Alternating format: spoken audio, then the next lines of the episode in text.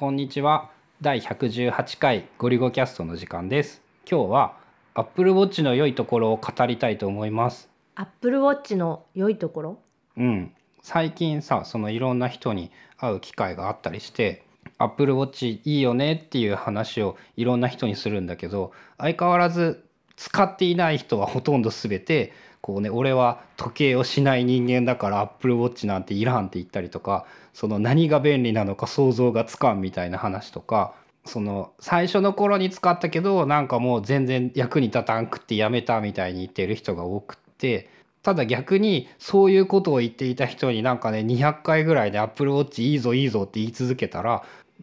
言い続けてついに買ってみたらこうめっちゃ良かったってなんで今まで買ってなかったんだろうって思うような人もいっぱいいてこのこのギャップをどうにか埋められないかっていう。ん確かに自分自身のことで振り返るとアップルウォッチの初代一番最初のモデルを最初に持ってて使ってたけどその当時は別にそんなにめっちゃアップルウォッチいいみたいなことは感じてなかったけど今使ってる今は最新モデルの1個前シリーズ3を使ってるけどそれに変えてからはすごいアップルウォッチいいなって思い始めた。まあさ俺も自分のことを棚に上げて喋ってるからあれなんだけど初代っていうか最初に Apple Watch が出た時には俺は時計をしないからいらんって言って買ってなくって半年から1半年から10ヶ月ぐらい経った期間に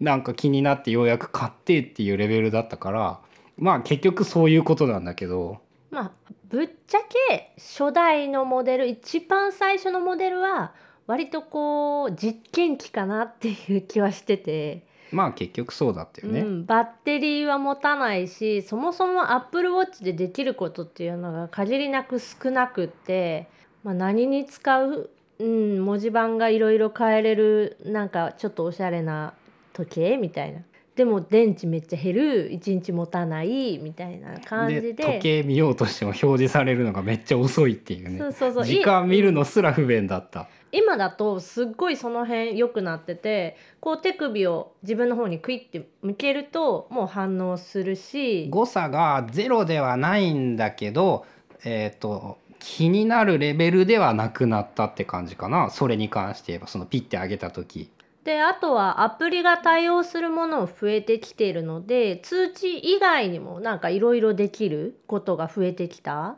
そう Apple Watch は通知機能マシーンだっていう人が多いんだけどね。俺はねシリマシーンだと思ってるんだよね。うん、確かに Siri を使う上ではすごい便利で、まあ、特に子供がいるからっていうのもあるかもしれないけどもその iPhone 本体はカバンの中とかポケットの中にあってすぐに取り出せないけど Apple Watch って手首についてるから自分の手首をこう口元に近づけるだけで Siri に喋れる。でさらに今回あれは WatchOS のアップデートによって傾けるだけっていうかその、うんシリを呼ぶやつを言わなくてよくなった「ヘイ」ってやつがいらない。うん、っていうのでまあただあれに関して言うとちょっと精度がまだあれはい精度低い。だいぶ低い、うん。新しいモデルのアップルウォッチだったらもっと高いのかなっていう気はしなくはないんだけどまだうち2人ともシリーズ3を使っててまだ4一番新しいモデルは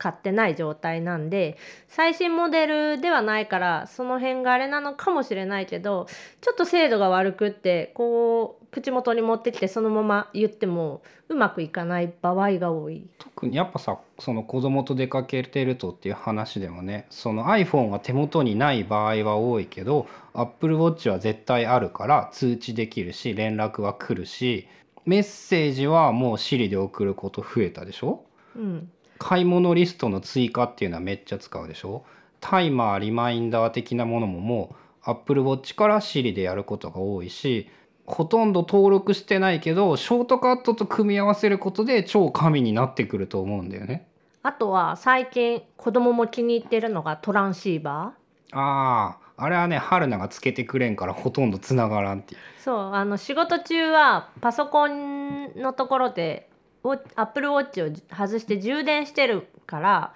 その充電中ってなんかトランシーバーうまく接続されないみたいで充電中っていうか腕につけてない時にはうん。トランシーバーが機能しない、あとねこれ1回だけ鳴ったんだけど多分トランシーバーのせいなんだけどなんかアップルウォッチからずっとジーっていう雑音が爆だな。鳴ってで別にトランシーバーアプリを立ち上げてるわけでもなくってもう普通の待機画面なんだけどずっとスピーカーからジーっていう音が鳴ってて、まあ、再起動したら消えたんだけどなんかそれもどうなんだろうっていうのは。全然褒めれんくなっとるやん。え？なんかもっと良いところを褒める予定だったのに。良いところ？うん。心拍運動系ワークアウトの時はすごい便利なのとあと寝てる時っていうか通常の生活の中でもなんかね心拍のアラートみたいなのが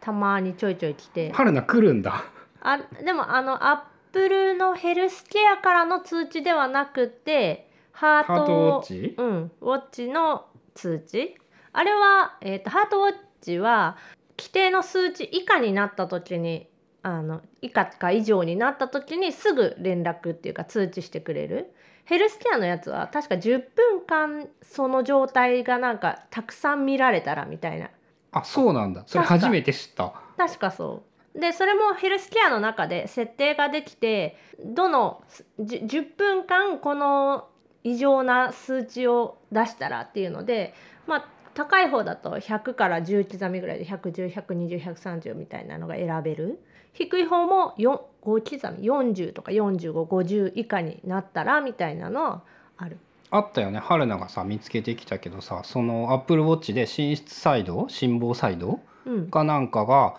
見つかって病院行って検査して手術してそのもうだいぶようやく復帰できそうっていう感じの記事を書いている人50ちょいぐらいの年齢っぽいんだけどそうアップル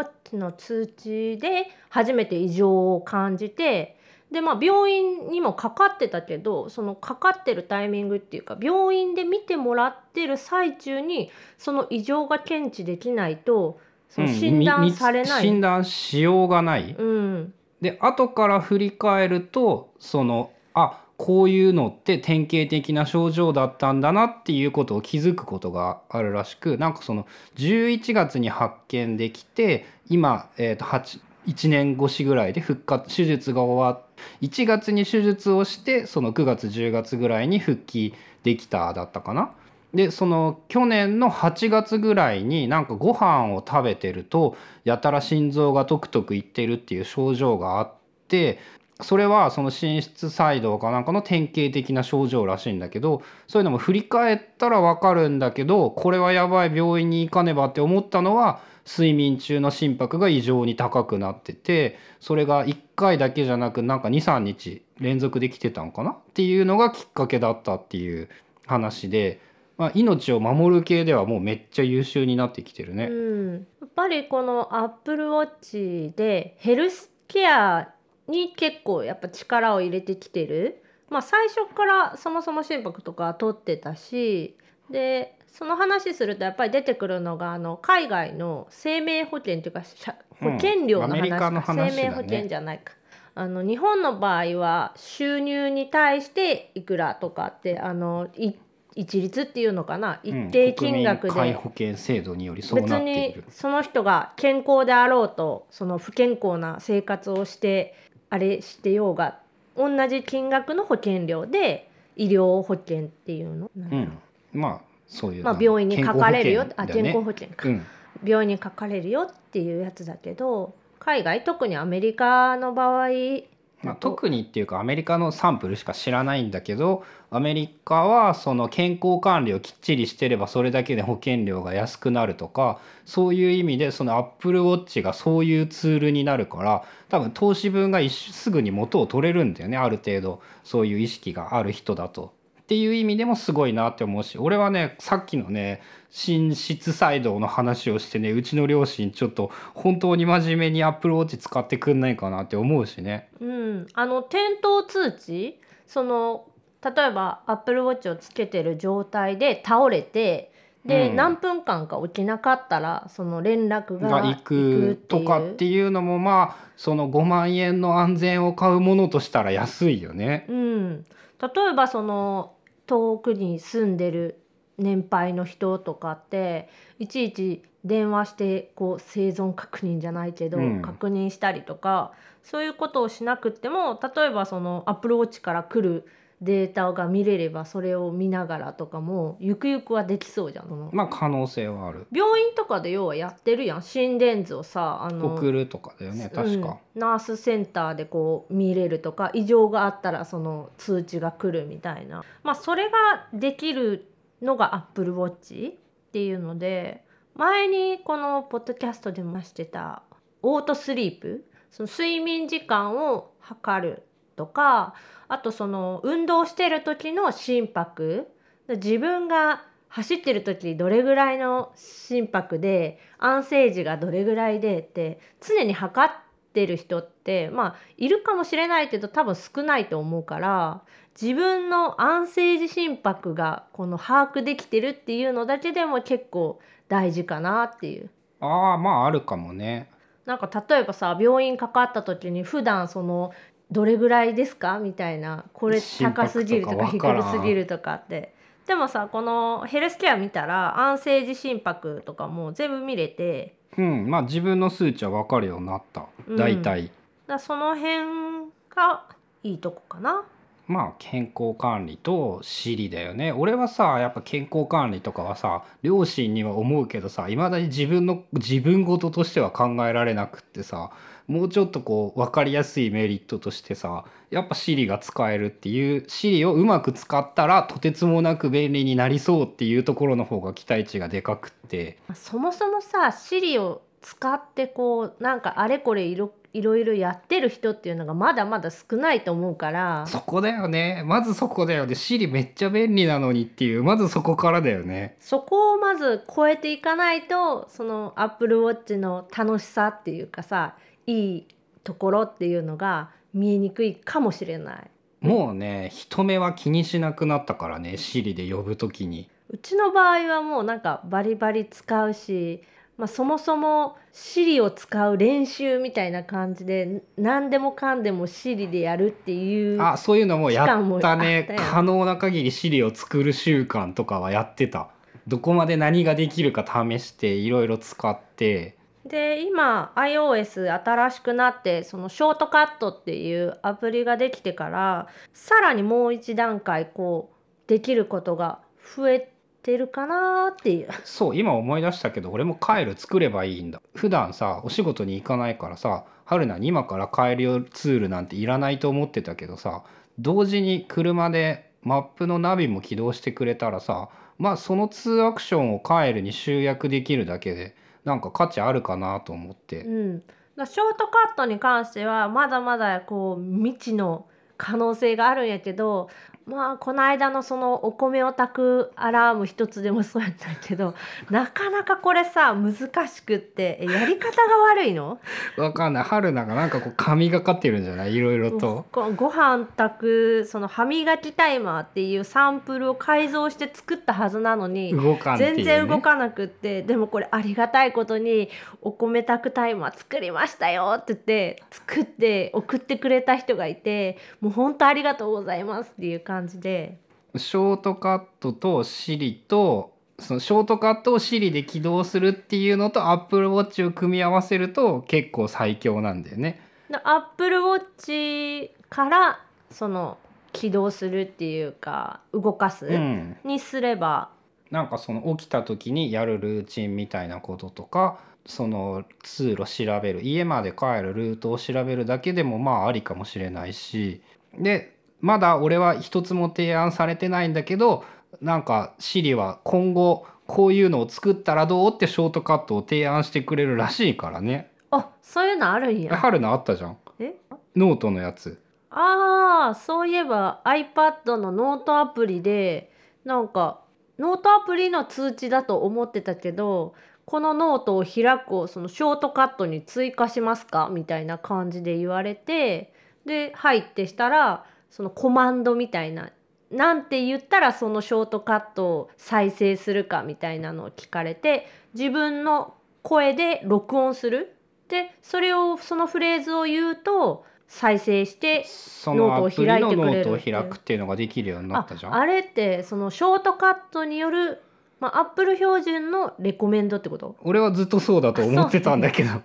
違うの？わかんない。あのアプリのアップデート通知でこう Siri に対応しましたよみたいなのが来てたからそれかと思ってたいや俺はそうだと思っててだから俺はまだ一個も提案されてなくて羨ましいなって思ってそういう iPhone を触ってれば自然にこれ自動化したらどうって教えてくれて自分の声でコマンドを登録してそのコマンドが Apple Watch から使えるようになってって結構すごくないって思うんだよね。まあでも今のところそのショートカットアプリで使ってるのって前のそのワークフロうん、からの流れで名残でね俺は。ーウォーターマークを画像につけるとボタンマーかク入れる。さ横に画像を並べるとか。アプリの画像を取得するとか。そそのなんかこうね生活じゃなくてもうちょっとこ仕う事より。ブログより もうちょっとブログより生の活を便利にするツールは増やせるんじゃないかなって思うんだよね。うん、リマインダー関係のやつもこのショートカットでうまく回せればなんかこうもっと使い心地が良くなるんじゃないかとは思ってる。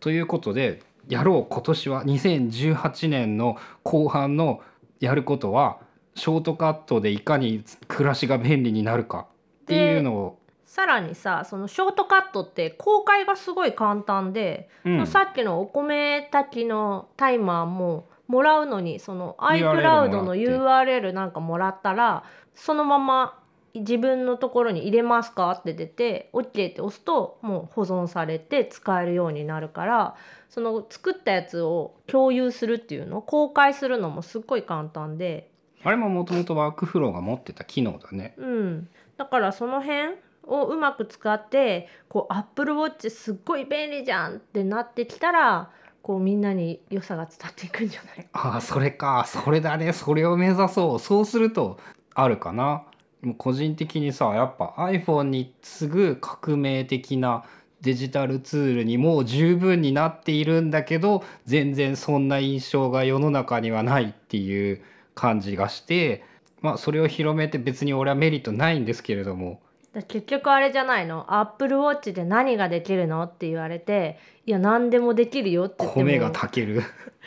伝わらないけど例えまあばこういうこういうことにこれが使えるよって言ったらおお便利じゃんってなるやん。まあ頑張るわ。うん、ショートカットちょっといろいろ考えてみるわ。何がいいかな？でも標準のアプリとの相性がやっぱ標準同士でいいから、うん。その辺でうまくこ使えればだね、う、うん、ということで Apple Watch の良いところは命が守られるっていうのとショートカットと連携したら Siri がめっちゃすごくなるんじゃないかなっていうお話でした。それではまた次回ゴリゴキャストでした。